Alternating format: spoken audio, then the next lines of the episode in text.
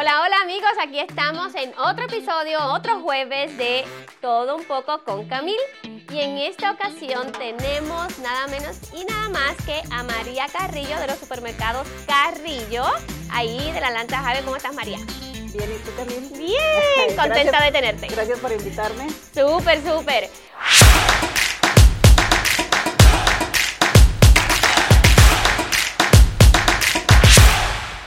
Pues nosotros tenemos una historia, ¿verdad?, que contar, no tan solo individual, sino que nos hemos conocido por hace muchísimos años, ¿verdad? Claro que sí, Camil. Desde que estábamos en el banco, desde, Desde- que yo desde- trabajaba en el banco. Desde que éramos unas, ¿qué serán? Unas teenagers, maybe? Sí, como siempre dicen por ahí, flaquitas, Jovencitas. jovencitas. Sí, desde el 2000 más o menos, desde que, desde que yo empecé a trabajar en el banco. Nos conocimos más o menos como en el 2000, 2001, por ahí. Y hace menos. 20 años, 21 años más o menos que nos conocemos. Bastante. ¿eh? Bastante tiempo. Y lo hemos disfrutado mucho. A mí me encanta María cuando se ríe. Ay, me voy a reír todo el rato. No, pero bonito porque yo recuerdo que obviamente como gerente del banco, pues ustedes eran nuestros eh, clientes. Claro que sí. Sí, y ahí fue que se empezó la relación y hemos crecido, hemos, yo he visto cómo también, obviamente ustedes llevaban ya mm, años, ¿no? Cuando yo los conocí, pero obviamente a partir del de, de ese tiempo, del 2000-2001, he visto también cómo, cómo han crecido, el supermercado lo han agrandado y es bonito, ¿no? Bueno, pues en realidad en ese tiempo cuando nos conocimos, creo que fue cuando más este, las puertas se nos abrieron a Mm. casi a todo, a todo mundo como hispano, ¿no? Bueno, en el negocio, en el, en la parte del negocio. Es cierto. ¿O tú es- qué piensas? Sí, yo creo que sí, porque en ese tiempo también, eh, pues, habían ya oportunidades, obviamente ya estaba el banco familiar, ya como que estaban dándose cuenta del potencial que tenía la comunidad hispana, y yo creo que ciertamente cuando este banco, Greensill Bank and Trust, que fue un banco Sí. americano que vio ese potencial, abrió la sucursal hispana, efectivamente, eso fue una puertita que se abrió y ya se empezó a desarrollar todo lo demás. Sí, porque en realidad cuando todo eso comenzó, nosotros ya llevábamos como seis años eh, en el, En el super, en, ahí. el, en el- en el supermercado. Sí, de hecho comenzamos pequeño, Ajá, en, ¿sí? en- un pedacito chiquito. Mira qué bonito, ¿no? Sí, mi hijo tenía cuatro años cuando Imagínate. comenzamos. No, no, no, tenía cinco. Ah, ya ni me acuerdo. Bueno, pero estaba embarazada yo del segundo. ¿Ok? En el 95 fue que comenzamos. Tremendo. Tre- en el 95. Sí, en Qué el bonito. 95.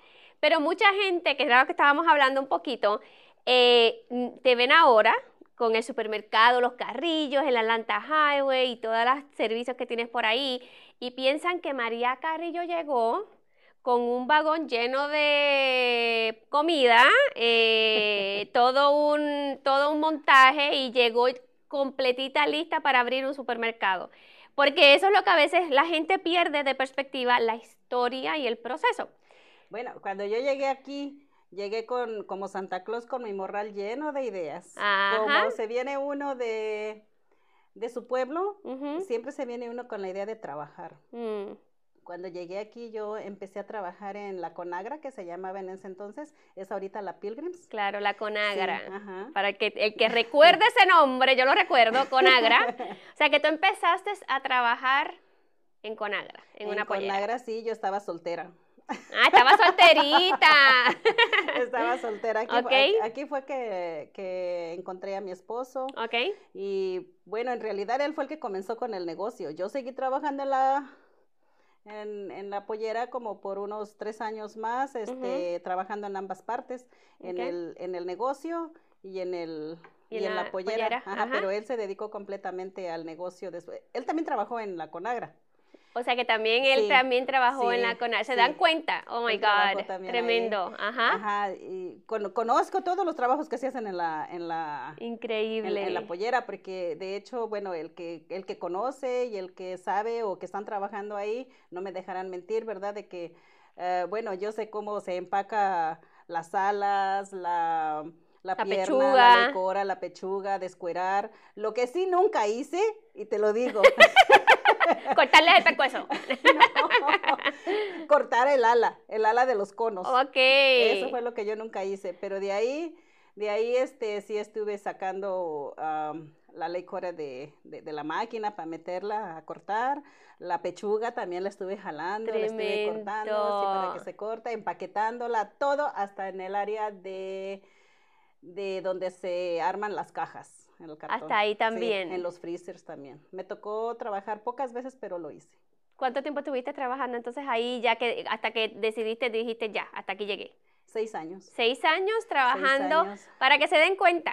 Pero déjate cuento que antes de eso yo llegué, yo llegué a North Carolina con mi hermana uh -huh. y allá yo trabajé en el tabaco, en el camote y este y trabajé también en una compañía de lo mismo, pero en vez de pollo era guajolote, torque. Oh my God. Por eso cuando yo llegué aquí. Ya tenías un poquito la experiencia. Sí, no se me dificultó mucho para entrar a, a, a, trabajar a la pollera porque creo que lo que más batallaban para conseguir era quien empacara la pechuga.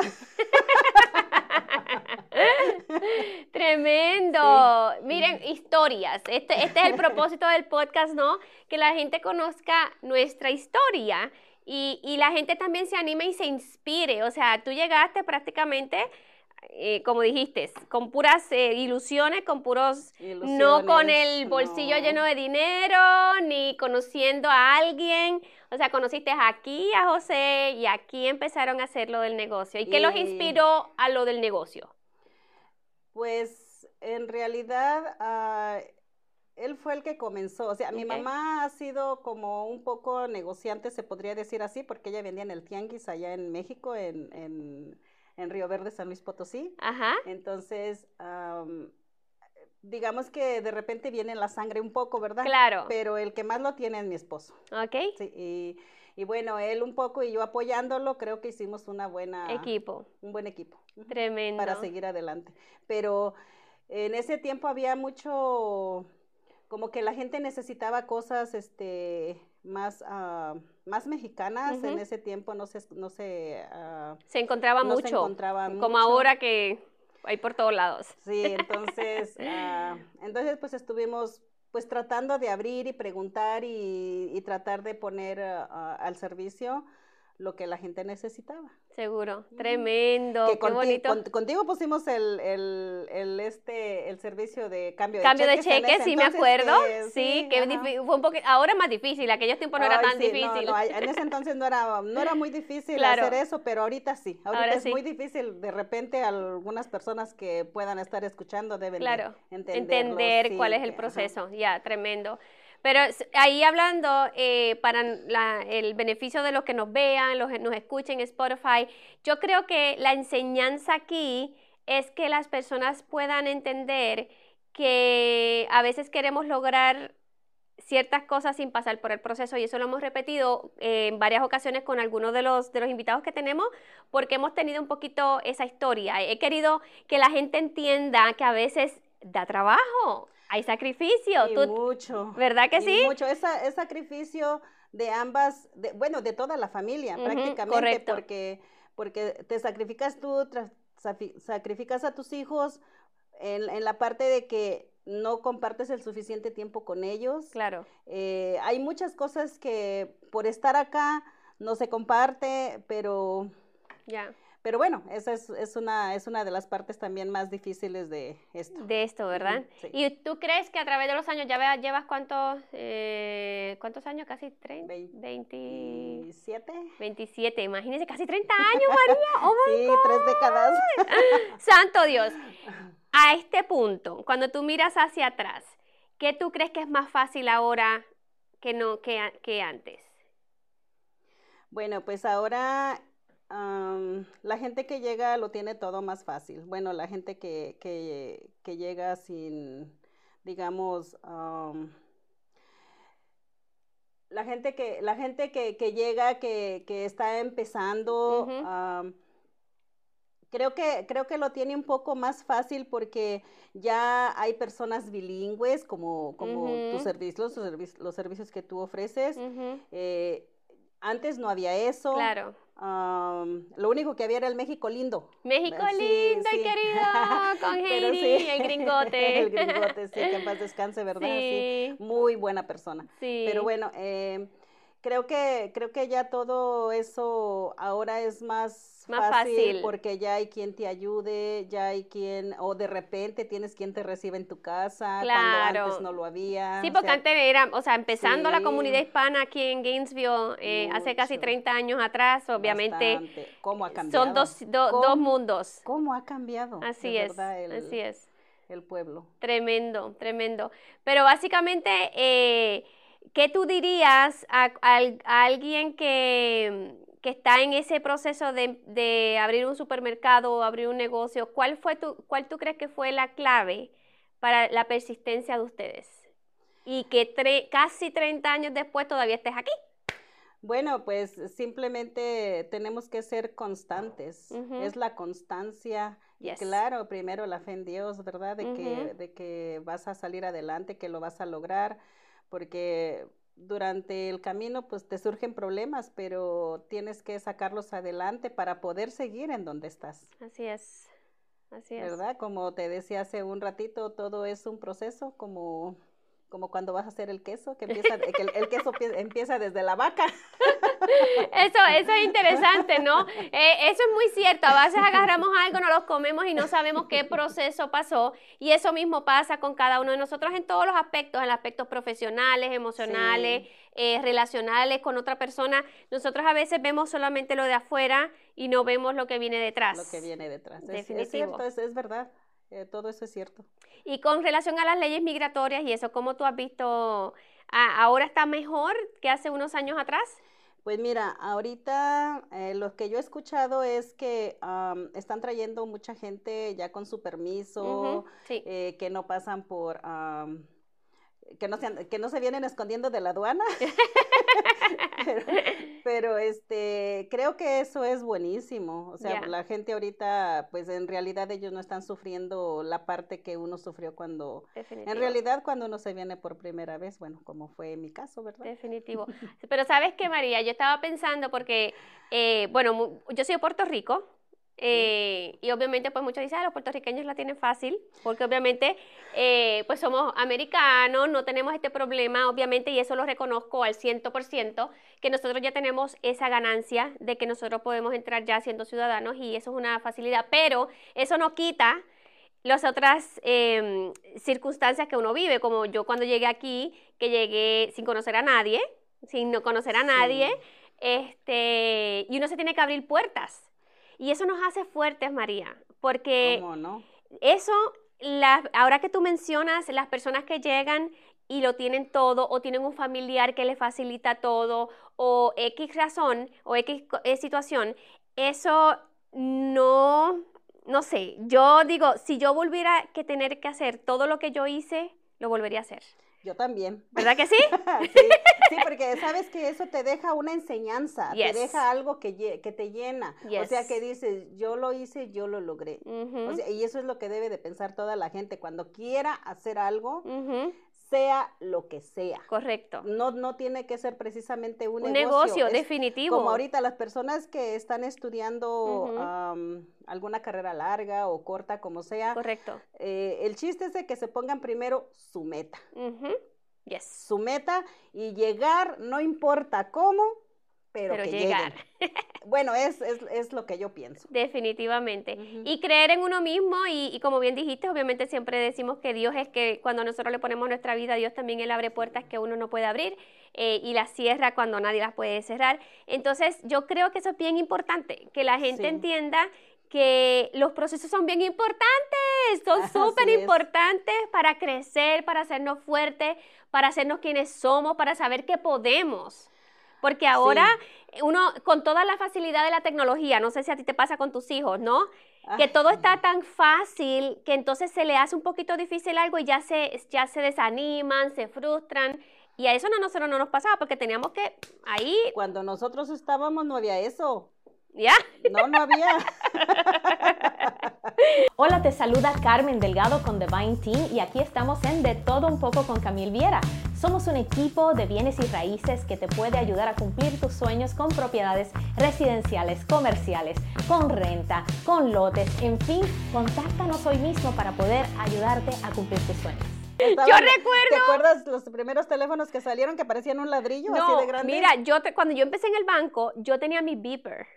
Oh, y yo que tenía que, gente tenía yo tenía yo mi ninguno. No, yo el otro día estaba acordando me digo, yo no puedo creer que cuando yo trabajaba en el banco, yo recuerdo que yo tenía mi beeper negro y cuando a mí me querían que yo llamara a tal persona, me mandaban un mensaje, yo agarraba el teléfono y yo, yo llamaba. Y eso fue hace 20, 20, 22 años atrás. Entonces yo, eh, uno experimentó esos cambios y los que están ahora entrando a este mundo entran con tanta Mm, cosa fácil que yo digo, Dios mío. Hasta los niños chiquititos ahorita ya quieren estar en su tableta. Así es, así es. Pero de verdad que es rico saber y cuéntanos un poquito ahora que ya eh, falta un minutito para terminar. ¿Qué, qué nos dices del supermercado? ¿Alguna noticia? ¿Algo que quieras compartir? ¿De dónde están? ¿Qué, qué, qué quieren hacer? Bueno, pues ahorita, es, eh, como verdad, tenemos el restaurante, tenemos este en el supermercado, pues eh, están todos los productos que la gente quiere, verdad que eh, que necesitan ahorita para las posadas y sobre Mm. todo este calidad en la carne eh, y bueno, o sea, creo que mucha gente lo conoce Y tienes el envío de dinero también, Claro ¿verdad? sí, sí, claro que sí, Y están los siete días a la semana, eso tú no descansas. No podemos hacer 24/7 porque no se puede. Pero si los, si los clientes de, los dejas, te piden que abres 24/7. Sí. No, pero de verdad, María, muchas gracias por estar con nosotros, por compartir un poquito de tu vida, que yo sé que como dijimos al principio, eh, muchas po- pocas personas conocen realmente cómo, cómo llegaste, qué tuviste que hacer para lograr tener el, el negocio que tienes con tu esposo, junto con tu esposo. Y te agradezco mucho que hayas abierto tu corazón a que la gente te conozca. Gracias por invitarme y gracias por haber pensado en mí. Claro que sí, siempre, siempre. Esa sonrisa siempre la tengo en mi corazón. bueno, pues muchas gracias. Aquí estamos en... ¿Qué? Ah, se me olvida. Ok. ¿Sabes por qué lo corta? Ok, vamos a hacer un reto. Eh, Esto lo voy a explicar y después entremos otra vez. Está bien. Y tú tomas una, un papelito y yo te voy a hacer la pregunta y te voy a dar cuatro opciones y tú me contestas. Es para hacer algo fun. Ok. Ok. Bueno. Bueno, pues ya que estamos casi terminando, quiero hacer algo diferente y jocoso contigo. Te voy a hacer un reto. Ay, me vas a poner nerviosa. Es facilito, es facilito, es facilito. Aquí hay varias preguntitas. A ver si me contestas una de estas preguntas. Elige un papelito y me lo das. A ver. A ver, a ver, a ver. Dame. Ok. Dice. Ah, no, esta está muy fácil. Ay. Yo la voy a escoger por ti. No, no, no, no, eso estaba muy fácil. Ay, ¿me vas a hacer algo difícil? Déjame ver.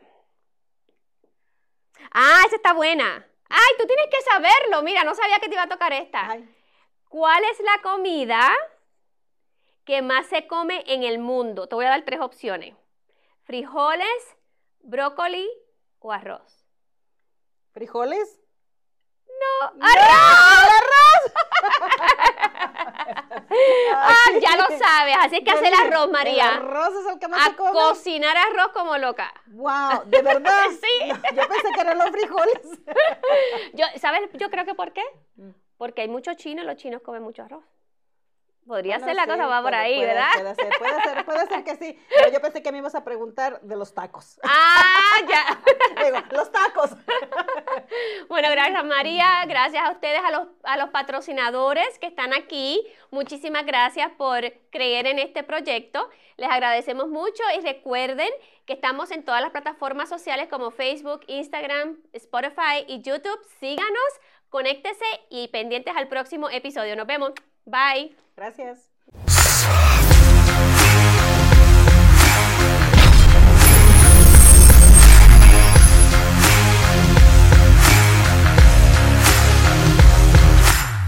El futuro de tu familia depende de las decisiones que tomas hoy. Soy el abogado Matthew C. Hines. Si tuviste un accidente en el trabajo o estás lastimado, llámame 404 abogado. No tengas miedo. Have no fear.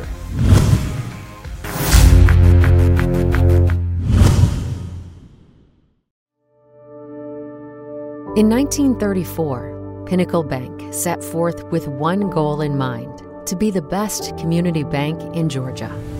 Over the years, we've grown in size and strength across more and more communities while always keeping our focus on why we do what we do and the customers we are committed to serving. It's the business owner who wants to seize new opportunities, the parents who want to teach their children good savings habits. It's the first time homebuyer who longs to live the American dream, and the married couple who wants to ensure retirement is ready when they are. Our customers' needs are as diverse as the communities we serve. With that in mind, we are continuously expanding our footprint and capabilities to meet those needs and grow the one on one relationships that mean so much to us. That's Pinnacle Bank. And that's what it means to be one bank for life.